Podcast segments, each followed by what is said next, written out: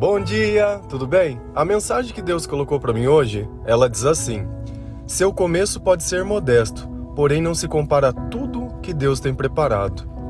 Senhor, tende misericórdia de nós. Perdoa, Pai, todos os nossos pecados. Livra-nos de todo mal. Nos afasta de tudo aquilo que não vem de ti. Nós agradecemos, Senhor, por mais esse dia, pelo alimento, pelas vestes, pelo banho. Aceita, Senhor, essa nossa oração esse nosso louvor, pois nós te amamos, bendizemos, adoramos. Somente tu é o nosso Deus e em ti confiamos. Hoje a minha voz ela vai estar um pouco diferente. E eu estava pensando sobre isso. Vocês estão acostumados a ouvir eu dizendo exatamente as mesmas palavras todos os dias.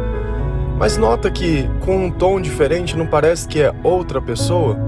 Porém, o que importa é o som da voz ou o conteúdo da mensagem. E assim, Deus se faz presente sobre a voz de todas as pessoas, usando de você, usando de mim. Então, no fim, a mensagem, ela não é minha, não é a minha voz, mas é a mensagem de Deus, porque independente da voz, não se altera o conteúdo. E eu tenho certeza que dentro de você existe uma ansiedade para que as coisas melhorem, para que a dificuldade passe, para que tudo comece a dar certo. Às vezes você olha a vida de outras pessoas e parece que a deles já começou a acontecer isso e você olha a sua. Muitas vezes de uma família bem humilde, uma casa que muitas vezes está precisando de muitos reparos. Você nem sempre tem exatamente o que você gostaria para comer, mas nunca te falta nada. E a gente vai assim, sabe, sobrevivendo dia após dia. Mas se eu viver uma vida simplesmente observando o que eu tenho ou deixo de ter, talvez eu não consiga encontrar uma felicidade nas coisas que eu vivo. Então, apesar dessa modéstia da sua vida, eu tenho uma boa notícia para você. E essa notícia ela não se baseia em apenas uma expectativa ou algo que eu quero para você. Por quê? Enquanto Deus está em nós, nós queremos o bem para todas as pessoas, mas quando Deus faz uma promessa, é como se fosse uma dívida. Só que Deus, ele diz assim: "Olha, eu te garanto que se você fizer desse jeito, vai dar certo". E qual é essa promessa? Que ele tem algo melhor para a gente no futuro. Só que para que nós possamos chegar nesse futuro, nós vamos ter que olhar o nosso presente olhar o nosso passado e identificar por que eles não deram certo, qual foi a razão disso. E eu te digo, sem conhecer a sua história, ele não deu certo por quê? Porque Deus não estava presente, porque nós não fazíamos da forma que Deus ensinava. Muitas vezes não era para estar tá faltando nada hoje, porque por diversas vezes nós gastamos sem nem pensar no amanhã, naquela arrogância que sempre nunca vai faltar, sempre vai sobrar. E aí a gente olha dentro do nosso quarto, muitas vezes dentro das nossas coisas, tem roupas que nós nunca usamos, coisas que nós compramos e tá lá. aparentemente parecia bom porque estava em oferta. E aí a oferta acabou não servindo de nada. Eu fiz um bom negócio, mas não tem serventia. Então, nem sempre aquilo que a gente compra, mesmo que seja num bom preço, ele serve para alguma coisa a melhor coisa que nós podemos comprar é aquilo que nós temos necessidade. Dentro das nossas necessidades existe a vontade de utilizar aquilo que é necessário. Se a gente lá em Jó 8, versículos 5 e 6, Deus ele vai dar meio que um passo a passo de algumas coisas que nós devemos fazer para que essa promessa que nós que Deus disse possa se cumprir na nossa vida. Lá diz assim: mas, se você procurar Deus e implorar junto ao Todo-Poderoso, se você for íntegro e puro, ele se levantará agora mesmo em seu favor e o restabelecerá no lugar por justiça que cabe a você. Então, a partir do momento que nós nos colocarmos diante de Deus, e o que é implorar? Não é justamente reconhecer que sem Deus não tem nada, se uma pessoa colocasse uma arma na sua cabeça e te ameaçasse, você de joelhos, você ia implorar pela sua vida, Entendeu o sentido desse implorar? É você dizer para Deus que a sua vida sim tem valor. E eu garanto que se aquela pessoa tivesse com a arma, você ia começar a justificar: não, porque eu tenho família, não, porque eu não fiz isso, não. Tudo aquilo que você tem vontade de viver, porém não viveu. Por quê? Porque não deu o devido valor. Ficou tão encantado e iludido com outras coisas que quando estava para acabar você conseguiu avaliar o que era importante. E esse é o estado que nós temos que chegar em Deus e dizer: olha, Senhor, eu reconheço Reconheço que os meus caminhos não foram bons, que as minhas atitudes não foram corretas, que eu podia ter feito melhor, que muitas vezes e na maior parte eu vivi por mim mesmo, que eu gastei tudo, que eu joguei a oportunidade que eu tinha fora. E a partir desse instante, Deus reconhecendo a verdade em nós, a sinceridade das coisas que nós dizemos e o arrependimento, o Espírito Santo vai começar a fazer um milagre dentro do nosso coração. Deus diz sobre ser íntegro. E o que é integridade? É quando nada é alterado.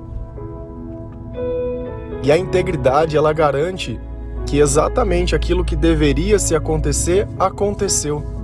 Vamos imaginar que alguém mandou um pacote no correio para você. Outra pessoa no meio do caminho abriu e pegou o que tinha de bom dele, fechou e mandou entregar para você.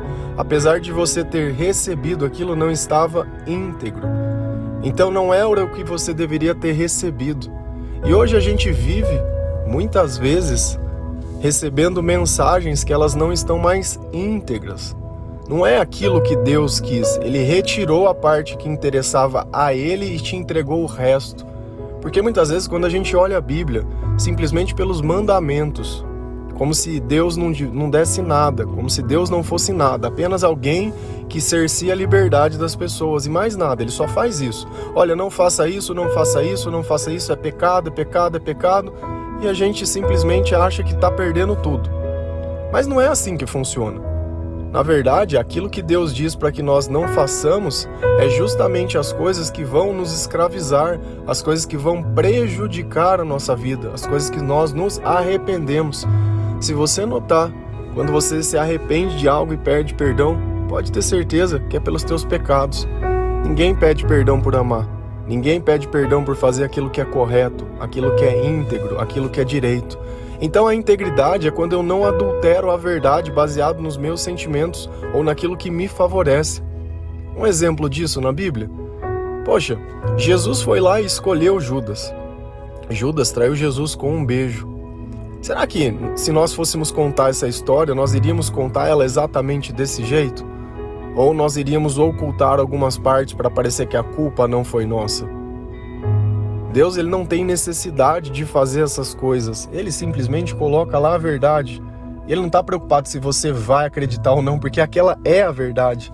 E às vezes nós ficamos lá tentando nos humilhar as pessoas, dizendo a verdade, tentando dizer o que ela quer ouvir. Porque na verdade ela não está preocupado com o que aconteceu, está preocupado com o que quer ouvir. E você fica ali, se redimindo, se redimindo, se redimindo. Meu, se a verdade já está dita, está dita. E o bom da verdade é que ela não cabe explicação. Quando eu digo a verdade, eu não preciso explicar. Por quê? Porque é a verdade. Na maior parte do tempo que as pessoas estão te dizendo a verdade, eu vou colocar um entre aspas nisso, e elas estão aumentando e querendo dar detalhes demais, de te convencer, tem alguma coisa errada.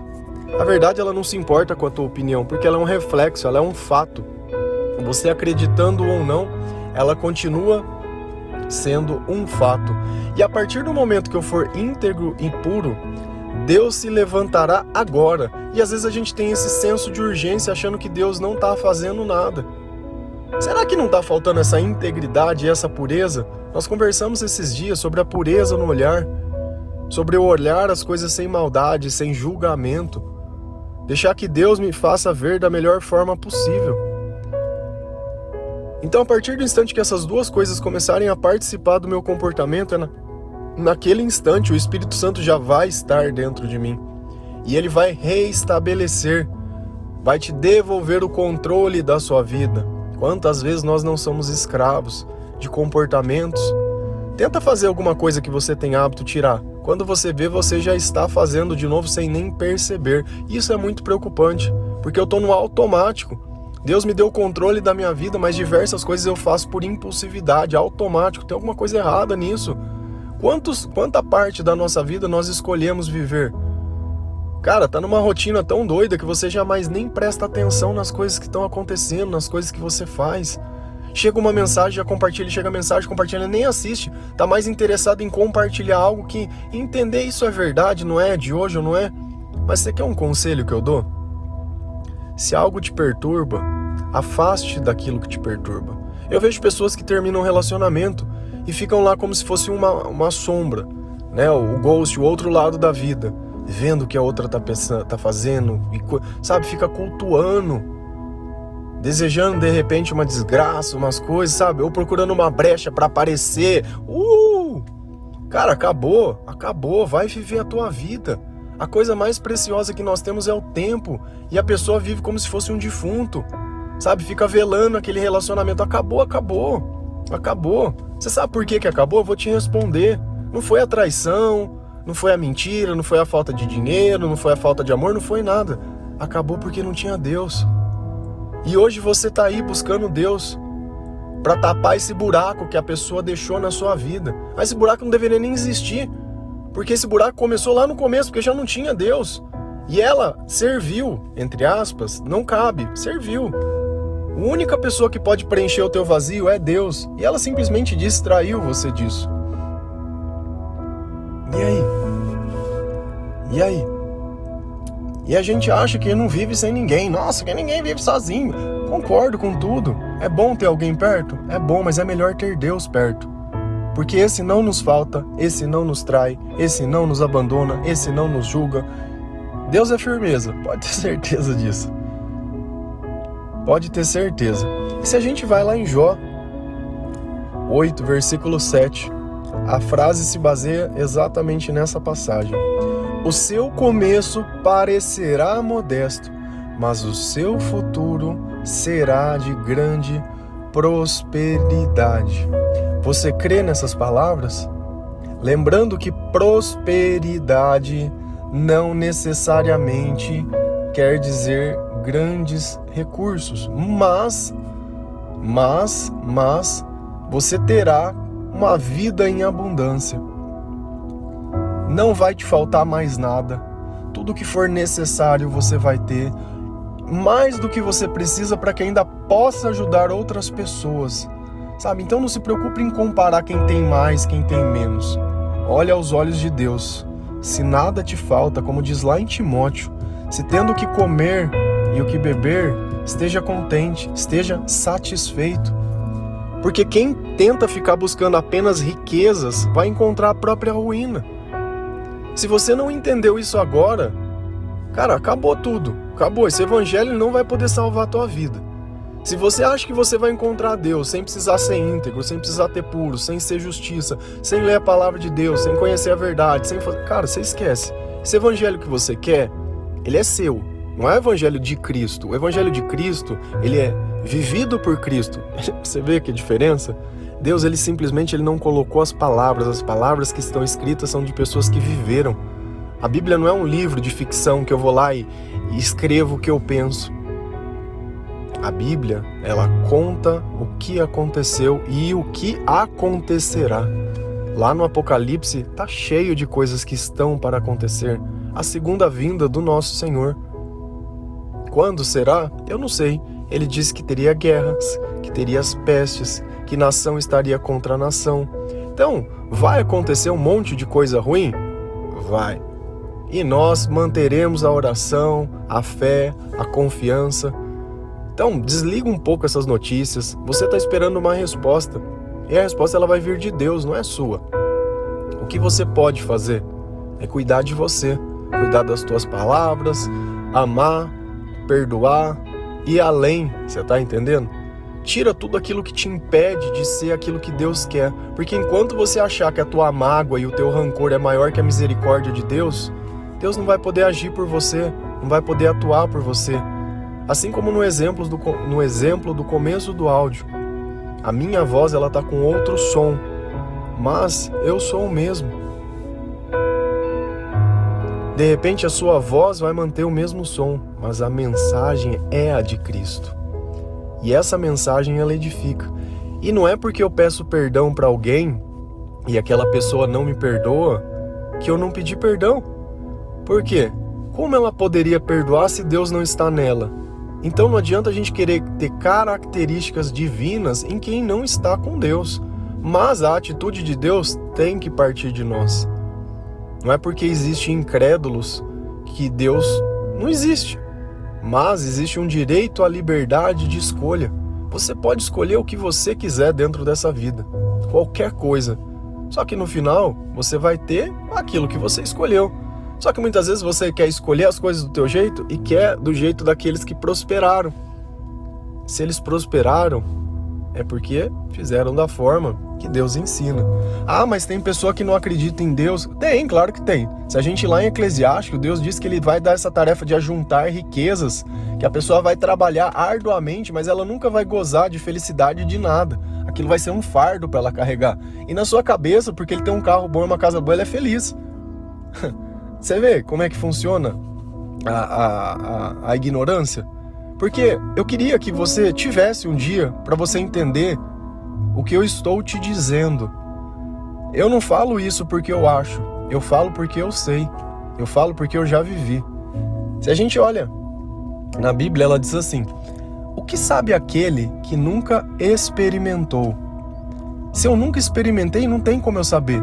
É a mesma coisa que a gente faz quando é criança, ou mesmo quando adulto, alguém oferece alguma coisa. Ah, você quer comer isso? Ah, não gosto. Você já comeu não? a gente é tão incoerente que nem experimentou. Mas como você está, não gosto. Se permita experimentar a vida sem julgar, porque eu, tem coisas que antigamente eu não gostava e hoje eu gosto.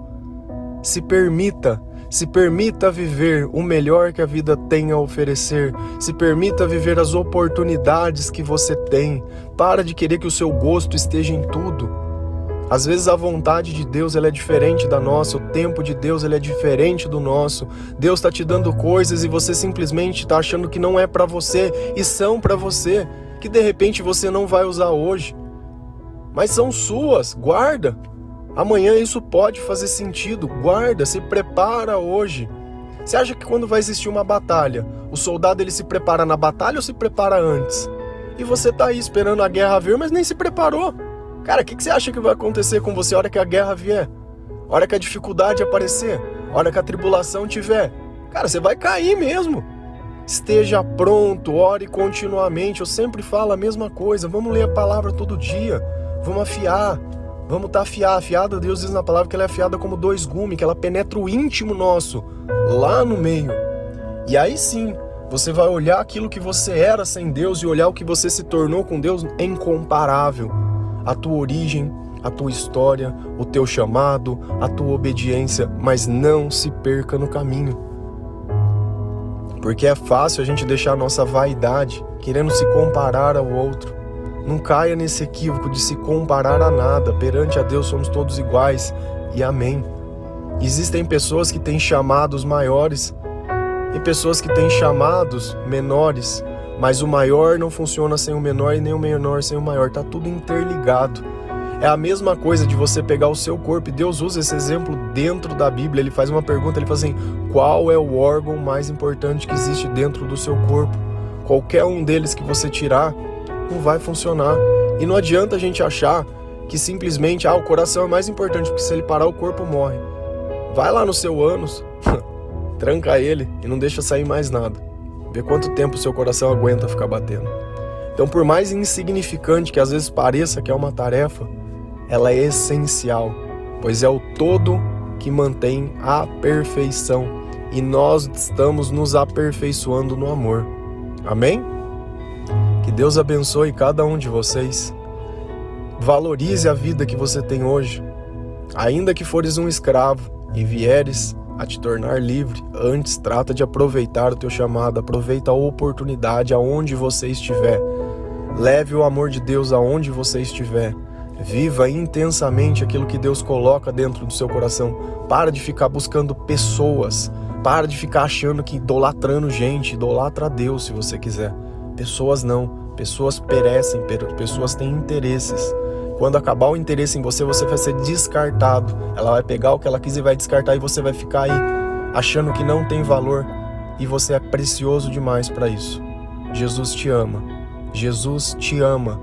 A sua vida não se define pela escolha de outras pessoas, é o seu sim para Deus que faz a sua vida começar. Então a prosperidade que você sonha, dessa vida em abundância, ela existe. Depende apenas de você e de mais ninguém. Amém? Que Deus abençoe cada um de vocês. Feliz a nação cujo Deus é o Senhor.